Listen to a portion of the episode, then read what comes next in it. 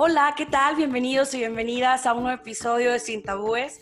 Mi nombre es Carla Castillo y el día de hoy estoy feliz, feliz de la vida, muy contenta por las dos increíbles y maravillosas mujeres que están conmigo. Ella es, una de ellas es Bárbara Espinosa, yay, y Carla Hola. Y Carla ¿cómo están? Muy bien, gracias Carla. Muy bien.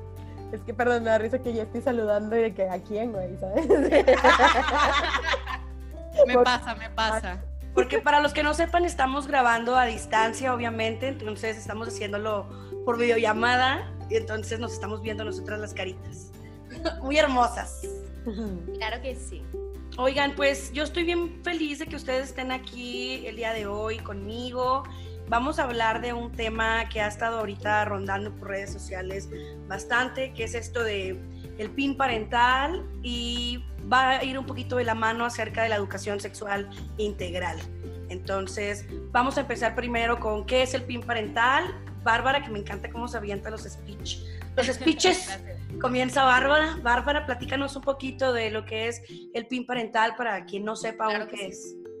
Ok, de forma muy concreta, el PIN parental es una propuesta de ley que fue presentada por el diputado Carlos Leal del partido Encuentro Social en Nuevo León, el cual prácticamente lo que va impulsando es que las madres y los padres de familia sean quienes decidan qué tipo de educación sexual que la reciban o que no la reciban sus hijos y sus hijas o qué tipo, cuánto, hasta dónde llegamos con este tipo de educación, ¿no? Así pues obviamente es muy grave. Exacto. según él tiene que enseñarse cosas que están basadas en la ciencia y no en ideologías. Entonces para mí esto pues sí es preocupante, ¿no? o sea, esta, esta iniciativa del PIN parental en México, pues ya sabemos, sigue los pasos de un proyecto muy similar presentado por el un partido en, en, España. Este, y pues, no sé qué opinas de esto tú, Carla. O sea, a mí, a mí me asusta el hecho de que no puedan tener este tipo de cursos, talleres, clases sobre educación sexual y reproductiva y sobre la diversidad sexual que hay desde tanto niños como adolescentes y aún hasta adultos, ¿no? O sea, a los adultos también les hace falta, pero enfocándonos en la, en la infancia, en los niños y en los adolescentes, no sé qué opines tú al respecto. Pues la verdad es que estoy a favor de que linchemos a Carlos Leal. Ah, Yo pensé que a favor del pin parental me había espantado. Jamás, jamás. déjame la saco. ya sé. Carla ha, dejado este chat. Carla fue borrada ah, Oye, no, la verdad es que me sorprende cada vez, neta, las ganas de la gente de tener ignorancia. O sea, de en realidad, eh, híjole, esta cuestión de cómo no permitir que los demás conozcan y que no se den cuenta de lo mal que están ellos y que aparte quieran eh, crear mini personitas eh, sin educación, con homofobia, con ese tipo de cosas que digo, no, ya no se puede, o sea, Monterrey ya por favor deja de estar poniendo mal, o sea, tu nombre porque ya hasta me da pena decir que soy regia. Yo mejor digo, soy de, soy de Montemorelos. Ah, oye, a mí también. Soy de Tamaulipas. ya me da pena decir que soy de Monterrey, qué oso. Soy de Nuevo León. Ah. Con, eso también de la ley de la, reforma antiaborto de Nuevo León, admirito. Ay, no, ya estoy, así, qué pena. Voy a decir también que soy de Ciudad de México. este, ¿Qué es la educación sexual integral para ustedes, Bárbara? Bueno, yo creo que la educación integral en materia sexual, de entrada es como que nos expliquen la realidad, o sea, el panorama real al que nos enfrentamos, claro, cuando ya somos adultos, conscientes, etcétera, pero no podemos dejar de un lado la, la, realidad de que hay niños y niñas que exploran su vida sexual. Claro, obviamente no lo van a explorar como un adulto, pero sí lo siguen explorando. Y la verdad, personalmente, yo prefiero o sea, yo no soy madre, pero si lo fuera, yo prefiero que mis hijos reciban una educación en aula a que lo reciban, por ejemplo, de la pornografía, ¿no? Claro. Y que crezcan con esta idea súper alterada de lo que es realmente la vida sexual, o sea, eso es una realidad. Aparte, un tema que yo creo que es, pero fundamental en este momento, es el riesgo en el que ponemos a los y las niñas al no educarlas de manera de, en educación sexual el riesgo en el que los ponemos frente a un abuso sexual o a un acoso sexual, porque los niños y las niñas no van a saber diferenciar conductas sexuales saludables y conductas sexuales violentas, porque nunca les enseñamos, ¿sabes? A mí me daría un terror inmenso que mi hija o mi hijo no puedan darse cuenta de que eh, el acercamiento sexual que están teniendo es violento o no es el que ellos quieren o no es consensuado frente a una niña o un niño que pueda llegar a tener una educación sexual adecuada y que pueda distinguir, oye, esto a mí no me gusta, oye, esto a mí yo no lo consentí, tú no deberías de estarme haciendo esto, tú no me deberías de estar tocando así, ¿sabes? Eso es lo que a mí más miedo me da. Y algunos de los comentarios que han dado por ahí en redes es, pues es que para qué quieren ver eso en la escuela, la educación comienza en casa. O sea, pues sí, pero tiene que reforzarse también en la escuela y es muy importante que estos temas los imparta alguien, algún especialista. Por ejemplo, a lo mejor en las clases yo como maestra, este, no a lo mejor, es un, es un ejemplo, A lo mejor alguien que nos escuche, que sea maestra, que ella diga, es que yo no me siento cómoda impartiendo esos temas, pero a lo mejor en el plantel educativo en el que trabaja hay algún, alguien en, el sistema, en el departamento de, pedagogía, que tengan alguna ah, psicóloga, que sea sexóloga, que pueda eh, adaptar e, este tipo de clases dependiendo la edad que corresponda al grado, ¿no? Entonces, pues no es como que cada maestro lo daría, porque también he leído por ahí comentarios de maestros mismos que dicen es que yo no me siento capacitado para dar ese tipo de temas, pues no los darías tú, los daría algún especialista referente al tema, o sea, y en algo tan sencillo, no nada más en lo sexual, o sea, estaba leyendo unas estadísticas hace ratito que dos de cada tres niñas ni siquiera saben qué onda cuando tienen su primer periodo, ¿no? O sea, algo tan sencillo como, ¿tú te acuerdas cuando fue tu primer periodo, Carla? Yo sí, estuvo bien bizarro. Pero fíjate que justo lo que comentas es que es la importancia, y te das cuenta de la importancia que necesita estar libre de prejuicios y de tabús la, la sexualidad en cuestión de la educación sexual, porque si no, simplemente la gente que no lo está permitiendo pasar es como, güey, ponte a pensar en tus experiencias. Yo aprendí por medio de la pornografía, lo cual está súper triste. Entonces, y tengo, una, tengo amigas y otras amistades que también lo han hecho y que creen que tienes que actuar de cierta forma y, y, nunca en realidad disfrutan el sexo ni se concentran en conocerse y demás. Y es como, güey, es una parte súper fundamental porque también viene mucho y ligado con la cuestión, justo lo que mencionaba Bárbara, con la cuestión del consentimiento, de saber qué está correcto, qué no está correcto. Claro. Pero incluso lo que dices, o sea, yo jamás entendí lo de andar en mis días porque lo dijeron así súper por encimita y cuando a mí me bajó fue de, ¿y ahora qué? ¿Qué está pasando? Aborté, nada, es cierto, ah, de chiquita bien progre, ¿no? pero sí fue, sí fue para mí como una cuestión donde nada más porque mi mamá era, es enfermera, por ella es que no está tan jodida, se podría decir, mi educación en esa área, aunque sí me dijo esta onda de si coges, eh, pues Dios te castiga, ¿no? Ahí va dentro la ah. cuestión de la iglesia y yo, porque me castigue, porque acabo de descubrir que me gusta eso. Ah, no te creas. Pero sí es como, pero sí me acuerdo y, y, muchas de mis amigas no sabían esta idea de que si usas un tampón te quita la virginidad y cosas así. Yo creía eso, güey. Yo también, güey, o sea, me aguanté. Es más, yo creía que hasta si te subías en la bici y te pegabas, perdías tu virginidad. O, andabas en caballo, güey. y no, o sea, yo creo que también algo que hemos perdido muchísimo, este, Carla, Carla no Wasabichi, Carla sin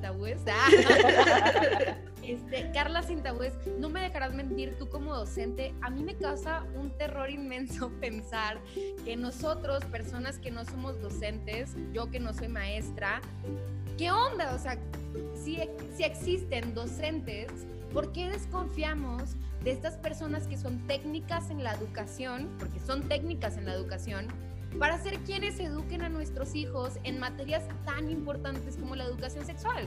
Yo no soy maestra, yo qué voy a andar, o sea, claro, yo podría educar como madre, pero yo nunca podría educar como maestra, claro. porque yo no soy maestra, yo no tengo las herramientas para decidir qué manera es la más sencilla de allegarle cognitivamente a mi hijo o a mi hija sobre temas tan importantes y tan densos como puede llegar a ser la sexualidad o la reproducción, ¿sabes? Exacto. Y fíjate que con eso que dices también, o sea, es que todo esto de la educación sexual abarca demasiado, desde la educación en casa hasta lo, que, lo, de la escuela, pero algo bien importante también es muchos maestros, o sea, están chapeaditos a la antigua, o sea, no están abiertos a, a aprender nuevas cosas, a innovar la manera en la que dan sus clases. He escuchado maestros o maestras de que no, es que me preguntó que, no sé, cómo nacen los bebés o sea, o me preguntó qué es el sexo o qué es la masturbación y pues no supe qué contestarle. Esos temas, no, ¿cómo voy a tratar esos temas apenas en su casa? Que le pregunte a su papá o a su mamá. Yo creo que es súper importante que los maestros y las maestras eh, que estén en cualquier tipo de nivel académico se preparen también. Creo que algún curso o taller, aunque sea básico, de sexualidad en, en, la infancia o en la adolescencia debería ser algo súper obligatorio para los maestros en las escuelas. Dime, Bárbara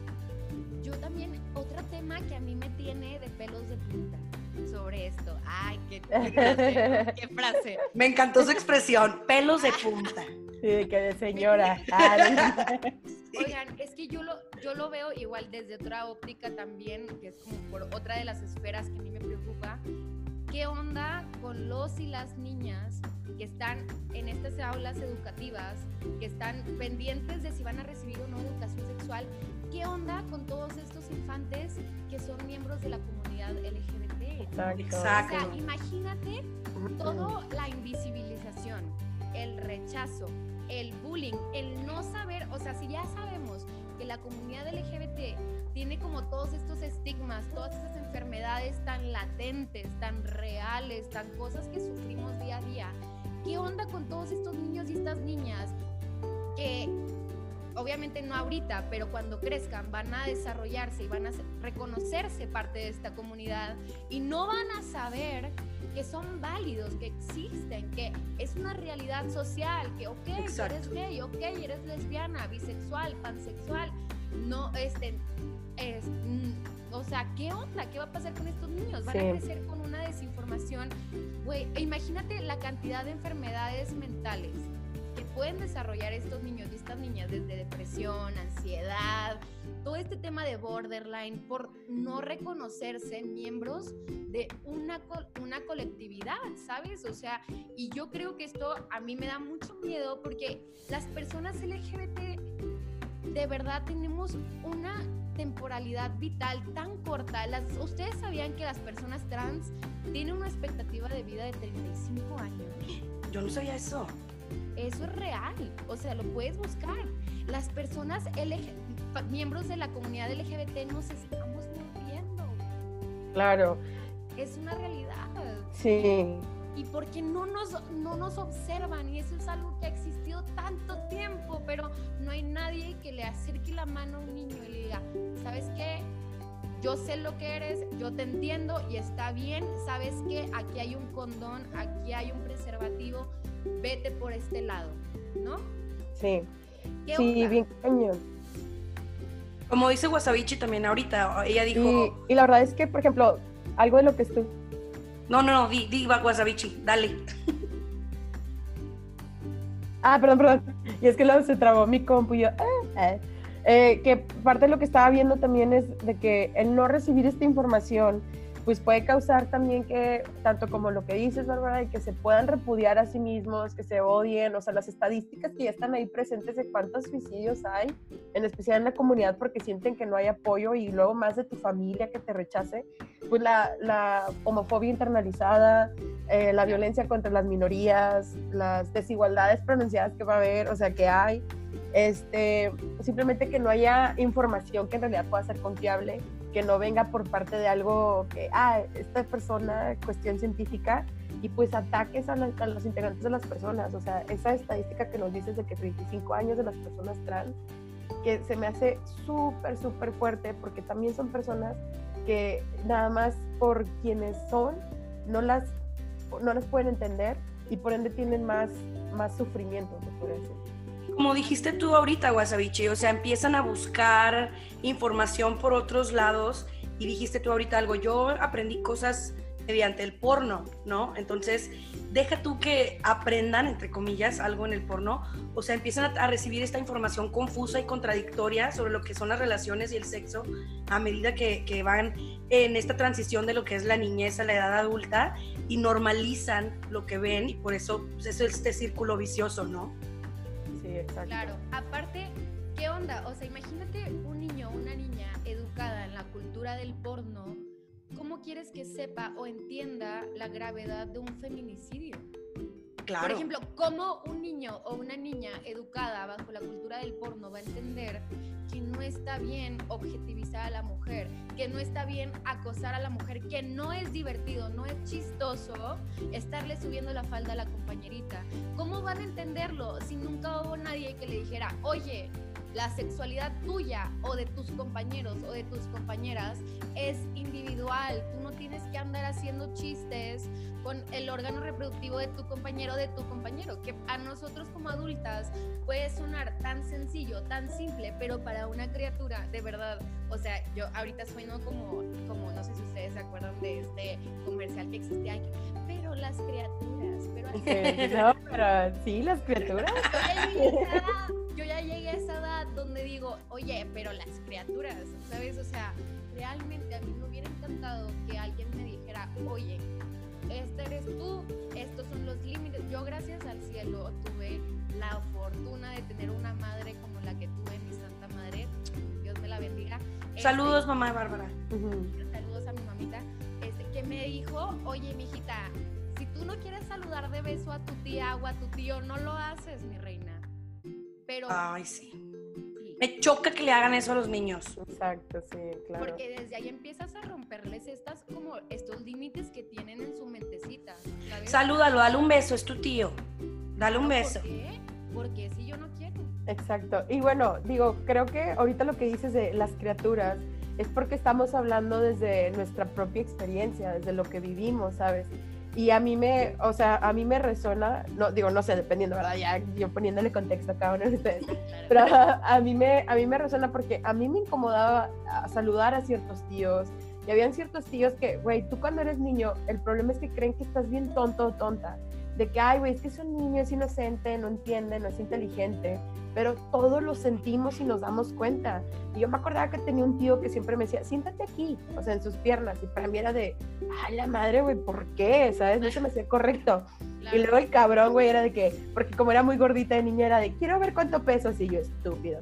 Pero los chicos, sí, de que yo, güey, no mames, pero sí, sí es como, o sea, sí es esta cuestión de entenderlos, validarlos y dejar, porque, ay, es que creen que porque son niños no pueden tomar sus decisiones, pero son personitas chiquitas muy inteligentes y muy perceptivas. El resentimiento, ¿no? O sea, porque chiquitos, chiquitas, medianas, grandes, el resentimiento es una realidad. y el resentimiento social es el que nos tiene así como nos tiene. O sea, hay que, hay que reconocerlo, que realmente, o sea, el no sentirte validado, el sentirte rechazado, invisibilizado, no respetado, no individual te genera un resentimiento social que veto a saber lo que puede desencadenar, ¿no? O sea, desde una depresión, una ansiedad, que no son temas menores, hasta temas de mucho más específicos que la verdad no me atrevo a entrar, porque pues eso sí lo dejaría a los especialistas, pero oye, ¿qué onda? Realmente volvamos al punto donde qué van a saber y qué no van a saber nuestros niños y nuestras niñas. No tenemos idea. Ah, va a haber una segregación, una polarización de ideas en las aulas que no, no, vamos a poder lidiar con ella. O sea, ¿qué estamos pensando? Realmente, ¿qué estamos pensando? Es una realidad que nosotras no conocemos, porque yo recibí educación sexual en el aula y en mi casa. Y aún así, yo sigo aprendiendo. Exacto, tú también correctamente enseñada la educación integral, pues responde a muchas cosas, empodera hasta a los más jóvenes. Tengo, me, estuvieron mandando mensajes hoy de qué opinaban acerca de lo de la educación sexual. Ay, lo cerré. Pero tenía aquí a una, a una mamá que tiene dos hijos en secundaria y me dice que, que aquí está, me pone, En mi opinión, como mamá de dos adolescentes, es que la educación sexual no está actualizada. Debería tomarse en cuenta todos los medios con los que ahora cuentan los adolescentes para comunicarse y que los hagan a ellos sentirse más cercanos a. Y también pienso que se debe reforzar en la escuela, que el primer lugar es la casa, puso eso. Otra persona pone aquí la educación que se ve, que se desea. Ay, no escribió bien. no le entiendo. Pero puso, puso que repercute en, algún bloqueo emocional desde su punto de vista o algún trastorno en un futuro si no se les informa correctamente. Son puntos de vista de mamás de alumnos de secundaria. Entonces, o sea, todo lo que se puede evitar con, con la educación sexual puede ser desde prevenir eh, embarazos precoces y no deseados, infecciones de transmisión sexual, eh, no discriminar a nadie, este, la calidad de vida en general al estar informados sobre tantos temas, ¿no? Y cómo pueden prevenir diferentes cosas, tanto niños como jóvenes. Ay, no, estoy súper en contra del PIN parental, estoy enojada. ¿Sabes? Yo también entre los mensajes que recibí en mi Instagram, que es arroba gatos de alegatos, recibí un mensaje que me, me, llamó mucho la atención porque les recuerdo que yo no soy madre, este, pero recibí un mensaje de una madre bastante valiente que me escribió y me dice, oye, pues ahora yo recibí este curso técnico de cómo las niñas y los niños van a usar el iPad y que el iPhone y la fregada, eh, todo este tema, pero pues ¿qué crees? Que dejé a mi niña de menos de 10 años, menos de 10 años, que yo no lo veo tan distante de la realidad.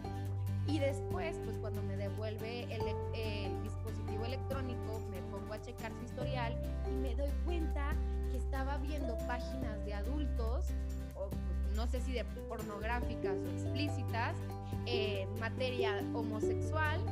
Y dije, a la torre, ¿qué hago ahora? ¿Qué hago ahora si mi criatura de menos de 10 años está viendo porno gay?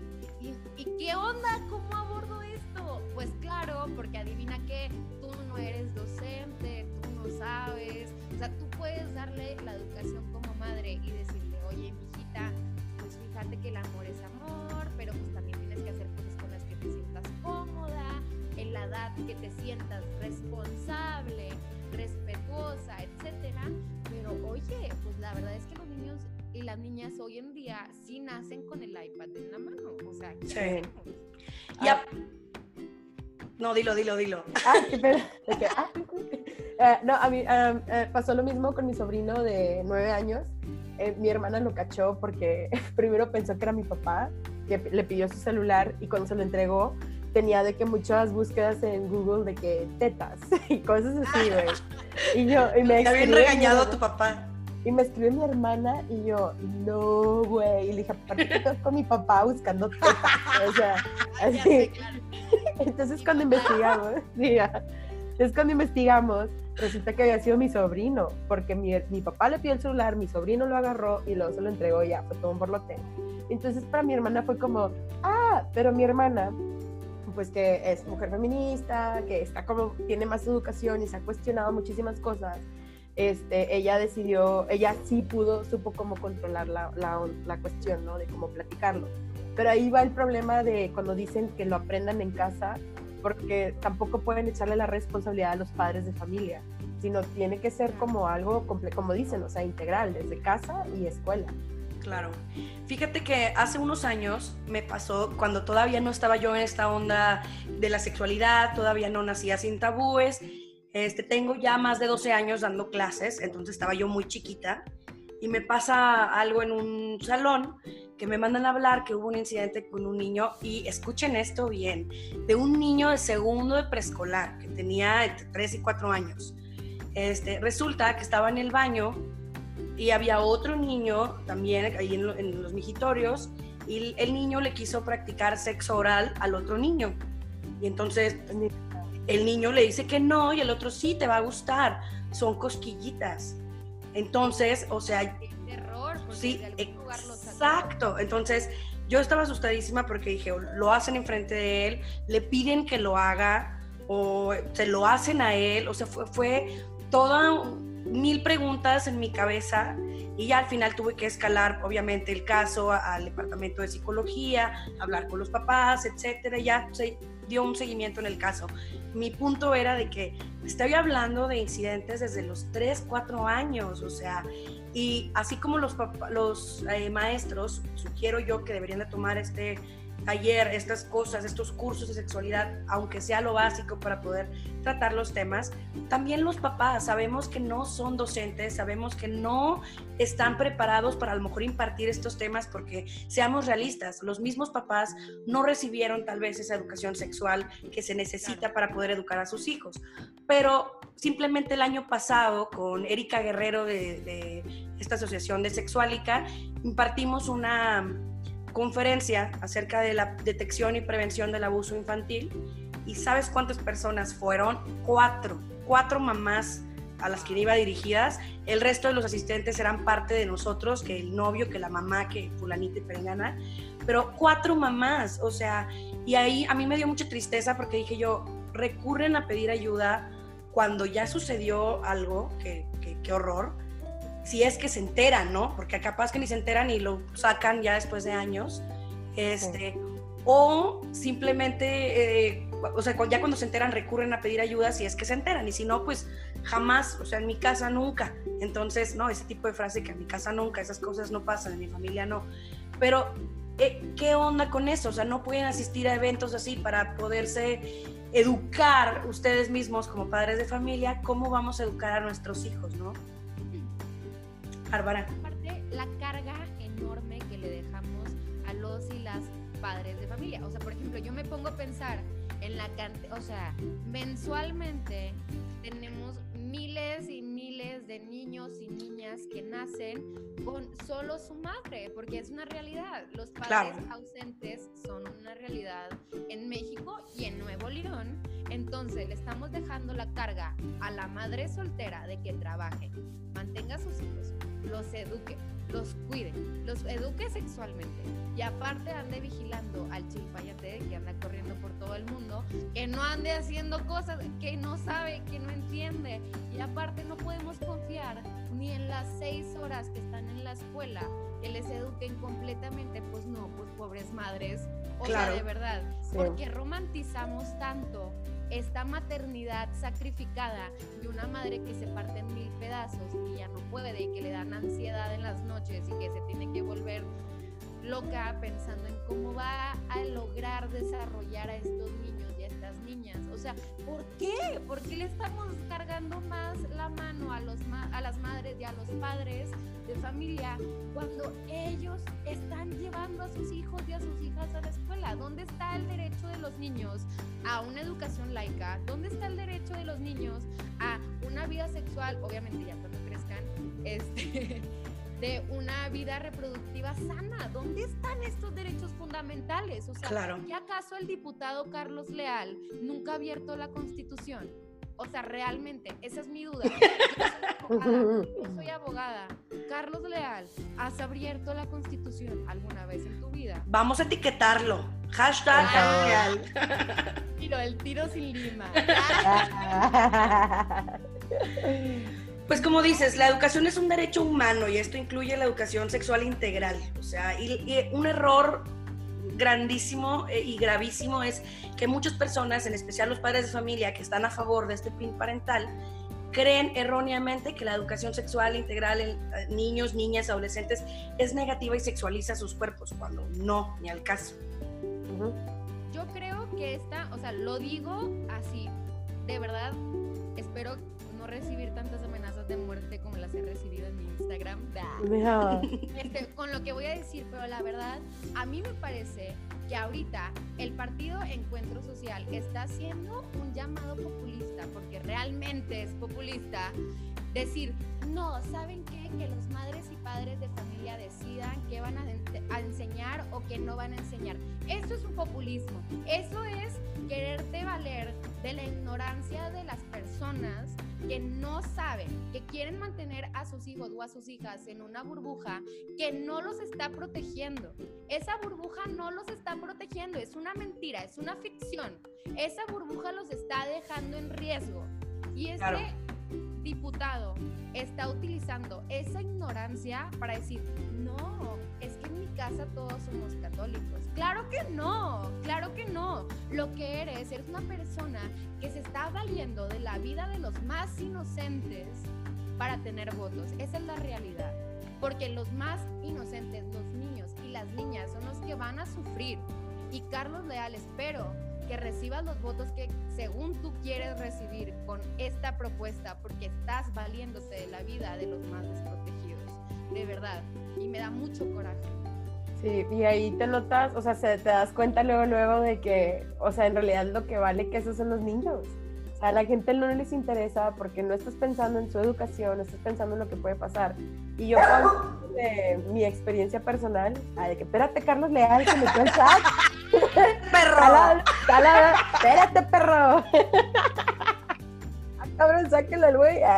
Oye, este, porque yo puedo hablar desde mi experiencia donde eh, mi, mi, educación sexual, que fue, o sea, tuve, fue privilegiada, o sea, sí me dijeron, pero lo normal, entre paréntesis, o sea, no como ya la cuestión que va más allá de lo emocional también, pero, sí, pero incluso así sufrí abusos. Entonces es como esta cuestión de, que, güey, es importante, o sea, muchas personas traen historias, hay demasiadas cosas que gritan que necesitamos la educación sexual para evitar tantas cosas que están pasando que no están chidas, donde se están abusando de las personas. Claro, los embarazos adolescentes, o sea, realmente, yo ahorita no tengo cifras para darles, pero yo a la persona que nos está escuchando, los invito a buscar en el INEGI la cifra de embarazos adolescentes, de embarazos no deseados. Ok, no nos quieren dar el aborto legal, pero tampoco la educación sexual. Sí, o, no, sea, ya. O sea, ¿para dónde nos están dejando? O sea, no queremos que sepas que si tienes relaciones sexuales sin protegerte vas a procrear, pero tampoco queremos que abortes, pero queremos que que tengas a tu hijo, pero queremos que lo cuides, lo trabajes, lo mantengas, lo protejas. Oye, pues no, pues no me estás dejando en ningún lugar, o sea, no tengo dinero como una persona que gana salario mínimo para comprar preservativos, pero tampoco tengo dinero para pagar una educación privilegiada, pero tampoco tengo dinero para accesar a una educación sexual, pero tampoco tengo dinero para protegerme. O sea, es que nos están dejando en una esquina donde no hay salida, donde la única salida que hay es la pobreza, la ignorancia y la tristeza, la verdad. O sea... Mejor no lo pudiste haber dicho. ¿Y qué onda? O sea, ¿qué onda las mujeres? ¿Nos seguimos sacrificando porque somos madres devotas? Pues no, pues no. La maternidad no debe ser un sacrificio. No tenemos por qué romantizar el amor de madre a un sacrificio de toda tu vida. No es verdad. Las mujeres también tenemos vida propia, las mujeres también nos merecemos ser madres y también tener una vida normal. O sea, no podemos estar preocupándonos por tantas cosas. Realmente, o sea, realmente esto donde, a donde les afecta es a los niños y a las mujeres. Porque yo quiero ver a quién más le va a afectar. Exacto. alguien que me diga. Sí, no, está cañón. Justo lo que dijiste afecta más a las mujeres porque eh, nosotras somos las que nos embarazamos. Nosotras, o sea, todo lo que dijiste. Ah, te, voy a hacer un mansplain. Nada, es cierto.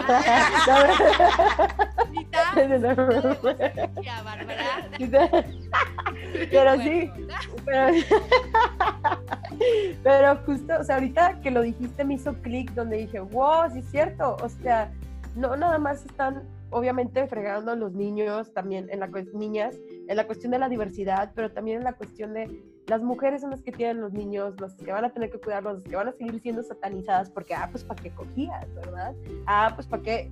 Y al final de cuentas es como, güey, los vatos se las siguen librando en esas situaciones. Y luego, volviendo también con el trip de la comunidad LGBTQ y plus, esta cuestión de les están quitando el derecho a en realidad poder ser ellos y ellas Ay, no, esto está muy triste, amigas. Mi, mi interior va a empezar a llorar, güey. ya, porque la verdad, yo he estado pensando, ah, esto es como una revelación. Ok, perdón, mamá, pero yo he estado pensando en, en lo mucho que quiero tener hijos o hijas o lo que me quiera dar el universo y me aterra, o sea, me aterra, porque yo de verdad digo, yo soy una persona sumamente privilegiada. O sea, no me quiero bajar de mi privilegio porque yo sé que he sido privilegiada en todos los aspectos que pero la verdad me da terror. Me da, digo, me pongo zapatos de otras mujeres menos privilegiadas que yo, que son la gran mayoría, y digo, no, no, no quiero, no quiero que esas mujeres estén con la angustia, no quiero que esos niños o esas niñas sean tocados de manera indebida y no puedan darse cuenta que lo, lo que les está no está y que hay un mecanismo para protegerlos. No, no quiero, o sea, no quiero. Y Carlos Leal, ¿de verdad tú quieres partido de encuentro social? ¿Qué tan social eres? O sea, porque te estás llevando de encuentro a la sociedad entera. Chicas, pues nos quedan menos de un minuto. Entonces, solo para terminar, los beneficios de la educación sexual son grandes, nos van a ayudar a que a través de esta prevención de problemas como la violencia sexual, los matrimonios infantiles, los embarazos no planeados, todas las infancias puedan crecer sanamente y alcanzar su pleno desarrollo. Carlos Leal, esto no es un tema de votación, la educación sexual integral debe ser una realidad para todas las personas y esto incluye a las infancias. Bárbara Wasabichi, muchísimas gracias por acompañarme el día de hoy. Eh, Wasabichi MX, ¿verdad? Tus redes sociales. Sí, sí Wasabichi MX gatos y alegatos en Twitter y en Instagram. Sintabúes.mx en Instagram, Sintabúes.mx, Facebook y Twitter. Muchísimas gracias por escucharnos. Mi nombre es Carla Castillo. Están escuchando Sin Tabúes y nos vemos a la próxima. Hasta luego. Bye. Bye.